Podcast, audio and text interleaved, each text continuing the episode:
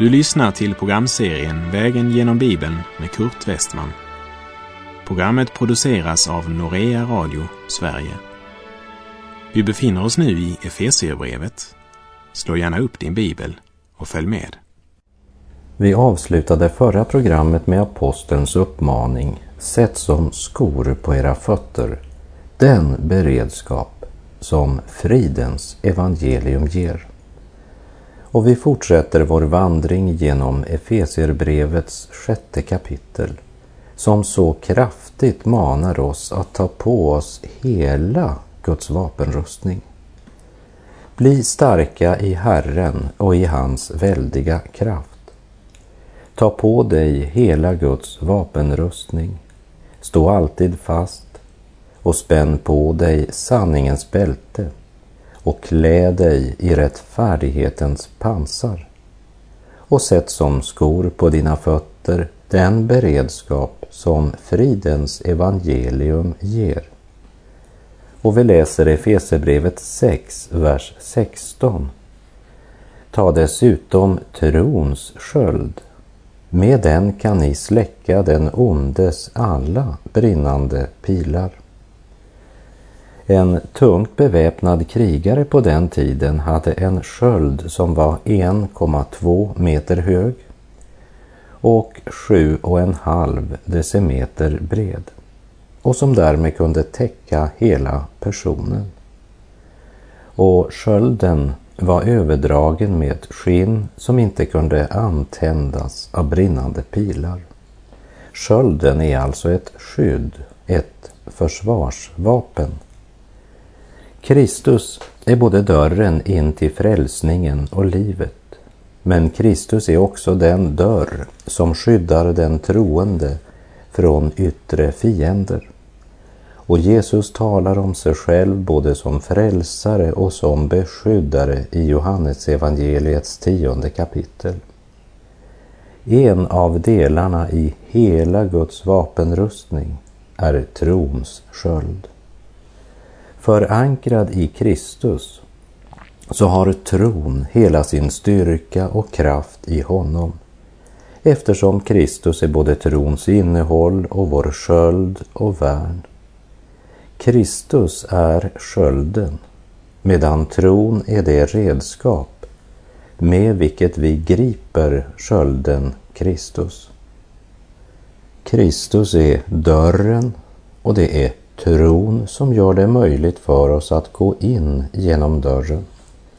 I Johannes 10, vers 9 säger Jesus Jag är dörren. Den som går in genom mig skall bli frälst och han ska gå in och gå ut och finna bete. Det är frälsningen. Men hur är det med tryggheten, skölden, bevarandet? Ja, tron placerar oss i Kristus. Vi vilar i hans hand. I Johannes 10, verserna 27 och 28 står det Mina får lyssnar till min röst och jag känner dem och de följer mig. Jag ger dem evigt liv och det ska aldrig någonsin gå förlorade och ingen ska rycka dem ur min hand. Ta dessutom trons sköld. Med den kan du släcka den ondes alla brinnande pilar. Det vill säga inga glödande pilar, inga djävulens frestelser kan föra den troende till avfall när han håller fast på Kristus och hans frälsningsverk. Djävulens brinnande pilar består dels av tvivlets pilar och även av alla hans ondsinnade anklaganden som kan brinna i våra samveten, men som avslöjas som falska anklaganden om vi står beskyddade i Kristus. Och djävulen skjuter brinnande pilar som olydnad, uppror, onda begär, fruktan, modlöshet. Men det finns alltså en sköld med vilken vi kan släcka alla den ondes brinnande pilar. Och det är trons sköld, säger Paulus. Till Abraham sa Gud i Första Mosebok 15.1 Frukta inte Abraham, jag är din sköld. Din lön ska bli mycket stor. I Saltaren 28, vers 7 så vittnar David. Herren är min starkhet och min sköld. På honom förtröstade mitt hjärta och jag blev hjälpt. Därför fröjdar sig mitt hjärta och med min sång vill jag tacka honom. Och efter att Paulus talat om att ikläda sig hela Guds vapenrustningen och nämnt sanningens bälte, rättfärdighetens pansar och de skor som är den beredvillighet som evangelium ger, så säger han, ta dessutom trons sköld. Vi läser Efesierbrevet 6, vers 17. Ta emot frälsningens hjälm och Andens svärd som är Guds ord. Jesu sista ord på korset är Det är fullbordat. Efter Jesu försoningsdöd och hans segerrika uppståndelse så är ett av evangeliets nyckelord orden ta emot. Synden är sonad, skulden är betald och den som fått sin synd förlåten, honom kan Gud välsigna. I Andra Korinthierbrevet 1.20 står det Ty alla Guds löften har i Kristus fått sitt ja. Därför får det också genom honom sitt amen för att Gud ska bli ärad genom oss. Ta emot. Ta emot syndernas förlåtelse. Ta emot den helige Andes gåva. Ta emot förälsningens hjälp och Andens svärd som är Guds ord. Ta emot förälsningens hjälm. Hjälmen skyddar huvudet. Det har att göra med våra tankar. Gud önskar bevara både våra hjärtan och våra tankar. I Filipperbrevet 4, verserna 6 och 7 står det Gör er inga bekymmer för något, utan låt Gud i allt få veta era önskningar genom åkallan och bön med tacksägelse. Då skall Guds frid, som övergår allt förstånd, bevara era hjärtan och era tankar i Kristus Jesus. Gud talar till vårt hjärta, men också till vårt förstånd. Han har gett oss förnuftet för att vi ska använda det. Och Gud vill bevara våra tankar om han bara får lov. Därför säger aposteln ta emot frälsningens hjälm. I Jesaja 59 talas om hur Herren klädde sig i rättfärdighet som i ett pansar och satte frälsningens hjälm på sitt huvud. Och det är sannolikt från Jesaja 59 Paulus har tankarna om rättfärdighetens pansar och frälsningens hjälm. Charles Hodge, han skrev Det som pryder och beskyddar den kristne och som gör att han kan hålla huvudet högt i tro med glädje är det faktum att han är frälst. Ta emot frälsningens hjälm. När livets stormar rasar och kampen är tung och svår så ska den kristne få ta emot frälsningens hjälm av Gud. Och denna frälsningens hjälm talar alltså om den slutliga frälsningen, det vill säga det eviga hopp som en Jesu lärjunge har. Första Thessalonikerbrevets femte kapitel, vers 8 säger Men vi som hör dagen till, låt oss vara nyktra iförda tron och kärleken som pansar och hoppet om frälsning som hjälm. hoppet om frälsning som hjälm. Min vän, om du bara för ett litet ögonblick i anden fick se vad som väntar Guds barn vid vägens slut, så skulle intet i denna världen kunna beröva dig friden och glädjen i Gud. Ta emot frälsningens hjälm. Ha hoppet om frälsning som en hjälm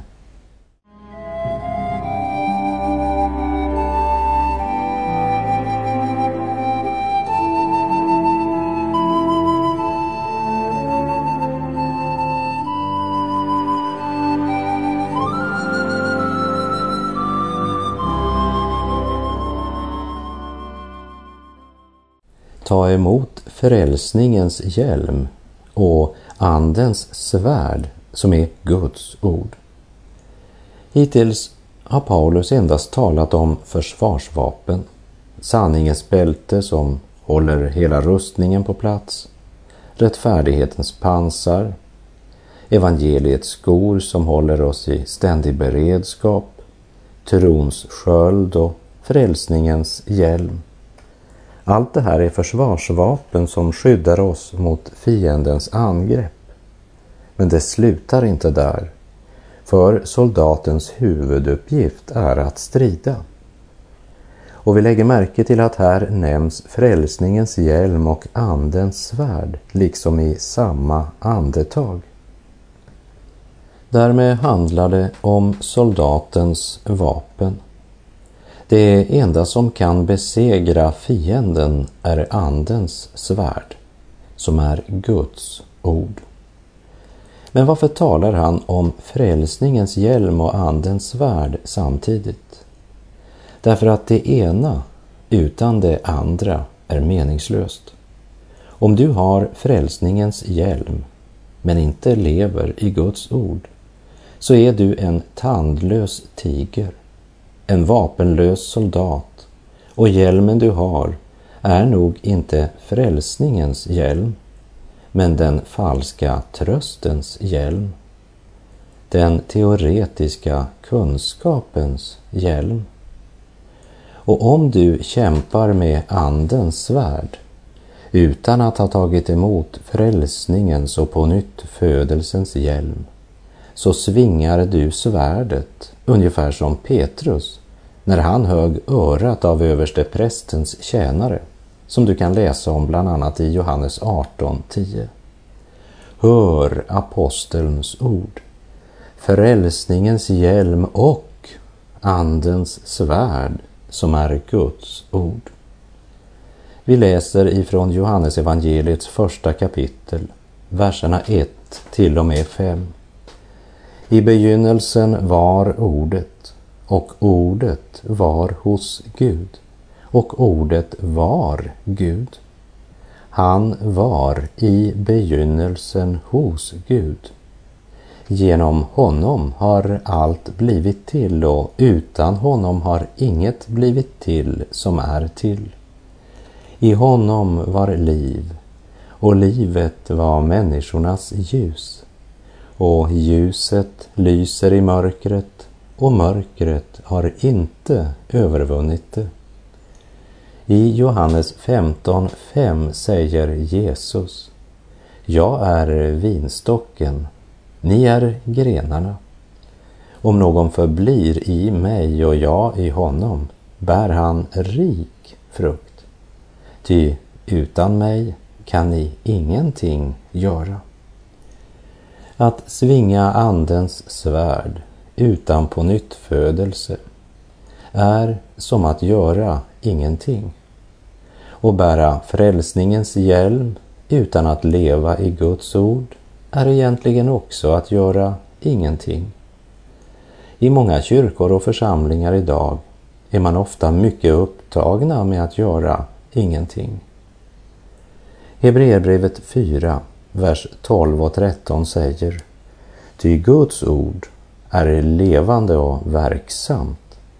Det är skarpare än något tvegat svärd och tränger igenom så att det skiljer själ och ande, led och märg och det är en domare över hjärtats uppsåt och tankar. Inget skapat är dolt för honom, utan allt ligger naket och uppenbart för hans ögon och inför honom måste vi stå till svars.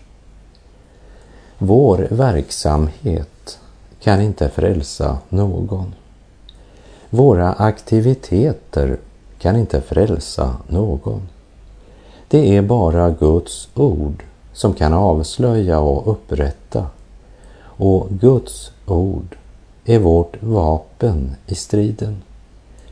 Läs Matteus kapitel 4 om Jesu frestelse i öknen. Och lägg märke till att Jesus hela tiden använde Guds ord i kampen mot frestaren. Och du och jag får använda Guds ord på samma sätt.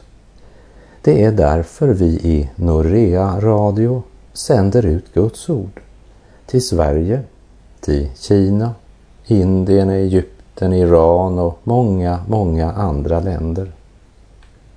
Och jag vill gärna tacka dig som genom dina förböner och dina gåvor gör det möjligt för oss att sända alla dessa bibelprogram på olika språk till så många länder. Guds ord är ett tvegat svärd. Och när vi sår ut Guds ord blir det aldrig utan frukt. Men vi ska inte bara driva mission. Vi ska framför allt själva ta emot frälsningens budskap. Ta emot frälsningens hjälm och Andens svärd som är Guds ord. Svärdet används ju både till angrepp och försvar. Och Paulus talar inte om Guds ord som en kanon, men som ett svärd. Det säger oss att det handlar om närkamp. Tänk att Gud lägger Andens svärd i våra händer som vårt bästa vapen mot alla frestelser som möter oss och som det starkaste vapnet när vi ska gå ut och evangelisera och som det viktiga och avgörande vapnet i kampen mot villoläror, Andens svärd. Ja, tänk vilket mäktigt vapen Gud har lagt i våra händer. Men det kan ändå inte hjälpa oss om vi inte tar emot det. Ta emot frälsningens hjälm och Andens svärd som är Guds ord. Därför ska vi aldrig skämmas för att bekänna vår tro på Andens svärd, Guds inspirerade och ofelbara ord. Jag skäms inte för evangelium. Det är en Guds kraft som frälser var och en som tror, säger Paulus i Romarbrevets första kapitel. Moody brukade säga att en lemlästad bibel är ett brutet svärd.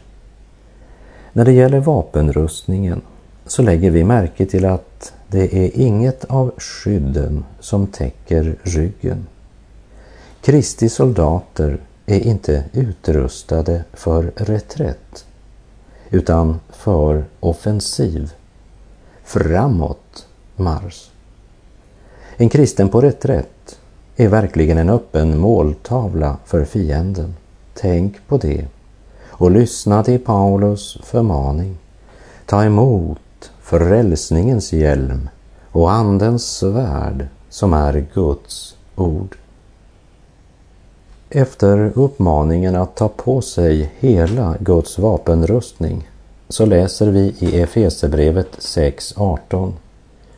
Gör detta under ständig åkallan och bön och bed alltid i anden. Vaka därför och håll ut i bön för alla de heliga. Som Guds barn har vi två mäktiga vapen när vi ska angripa fiendens territorium. Och det första var Andens svärd, som är Guds ord. Och det andra vapnet heter bön. I Romarbrevet 15.30 står det jag uppmanar er bröder för vår Herre Jesu Kristi skull och för den kärlek som Anden väcker att kämpa tillsammans med mig och be till Gud för mig. Och Judas skriver i sitt brev kapitel 1, vers 20. Men ni, mina älskade, skall uppbygga varandra på er allra heligaste tro. Be i den helige Ande. Och första Thessalonikerbrevet 5, verserna 16 till och med 19. Var alltid glada, be oavbrutet och tacka Gud under alla livets förhållanden. Detta är Guds vilja med er i Kristus Jesus. Släck inte anden. Och här i Efesebrevet 6.18 sa alltså Paulus Bed alltid i anden och vaka och håll ut i bön för alla de heliga. Vi läser Efesebrevet 6, vers 19. Bed också för mig att ordet ges åt mig när jag öppnar min mun så att jag frimodigt gör evangeliets hemlighet känd. För dess skull är jag ett sändebud i bojor. Bed att jag predikar det så öppet och fritt som jag bör. Nu begär Paulus personlig förbön. Bed också för mig. Och han fortsätter att vara personlig när han påminner de troende i Efesus om att det är för evangeliets skull som han sitter fängslad. Och vi vet ifrån andra bibelställen att Paulus led av en törntagg i köttet, som han uttryckte det i Andra Korinthierbrevet 12. Ändå så ber han inte om att bli befriad från detta handikapp. Men han ber om att han ska få nåd att frimodigt göra evangeliets hemlighet känd och mod att predika öppet och fritt. Vad menar han med evangeliets hemlighet? Han talar om den hemlighet som ligger dold i Gamla testamentet. I Kolosserbrevets första kapitel säger Paulus att han har blivit evangeliets tjänare i kraft av det uppdrag Gud har gett honom, att överallt predika Guds ord. Den hemlighet som genom tider och släkter varit dold men nu har uppenbarats för hans heliga, som det står i Kolosserbrevet 1.26. Det nya testamentet uppenbarar att Kristus dog för alla våra synder, blev begraven, uppstod på tredje dag och sitter nu på Faderns högra sida. Det är det budskap Paulus predikade. Men han vet att han behöver sina trossyskons förböner. Paulus verksamhet vilar på Guds ord och bönen. Och är det något vi behöver be om idag så är det frimodighet att göra evangeliets hemlighet känd. Frimodighet att predika Guds heliga ord och vilja öppet och fritt. Efesebrevet 6, verserna 21 och 22 för att också ni ska få veta hur jag har det och vad jag gör, kommer Tykikus, vår käre broder och trogne tjänare i Herren, att underrätta er om allt. Jag sänder honom till er just för att ni ska få veta hur det är med oss och för att han ska uppmuntra era hjärtan.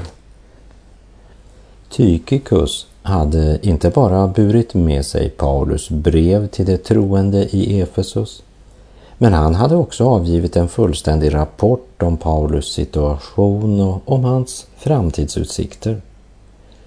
Och så långt man kan se av Bibelns samlade vittnesbörd så tycks Tykikus frivilligt ha delat Paulus fångenskap i Rom. Och det var han också som kom både till Kolosse och till Efesus med breven som Paulus skrev till dessa församlingar. Tykikus var också uppenbart en sådan man som Paulus kunde sända till Efesus för att uppmuntra deras hjärtan.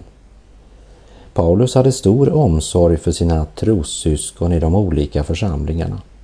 Och Tykikus, han var uppenbart en Pauli efterföljare också på det området. För Tykikus tjänade inte först och främst Paulus eller församlingen, men Kristus. Och de som sätter Kristus först är församlingens bästa tjänare som verkligen kan uppmuntra de troendes hjärtan. Och så avslutas Efesebrevet med orden Frid vare med bröderna och kärlek och tro från Gud Fadern och Herren Jesus Kristus. Nåd och oförgängligt liv vare med alla som älskar vår Herre Jesus Kristus. Han önskar att brevets läsare ska fyllas av kärlek och tro. Han önskar dem nåd och oförgängligt liv, för kärleken tar aldrig slut. Det är som om Paulus ropade, graven är inte det sista. Rikta inte blicken mot det synliga, utan mot det osynliga. Ty det synliga är förgängligt, men det osynliga är evigt. Känn denna vind ifrån evighetens värld som ligger i Paulus avskedsord i Andra Timoteusbrevet 4, verserna 6 till och med 8. Själv offras jag redan som ett drickoffer och tiden för mitt uppbrott är inne. Jag har kämpat den goda kampen. Jag har fullbordat loppet. Jag har bevarat tron.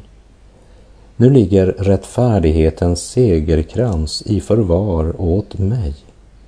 Den ska Herren, den rättfärdige domaren, ge åt mig på den dagen och inte bara åt mig utan åt alla som älskar hans återkomst. Tänk vilken nåd att få avsluta sitt liv med det perspektivet. Från omvändelsens stund har Paulus levt i det perspektivet. Och han går in genom dödens port med det perspektivet. Han som dog för syndare och sedan uppstod segerrik är Herre i Paulus liv i medgång som motgång. Därför avslutas även Efesierbrevet med en hälsning om en nåd och oförgängligt liv. Och med det så är vår tid ute för den här gången. Herren vare med dig. Må hans välsignelse, hans nåd och oförgängliga liv vila över dig nu och i all evighet. Gud är god.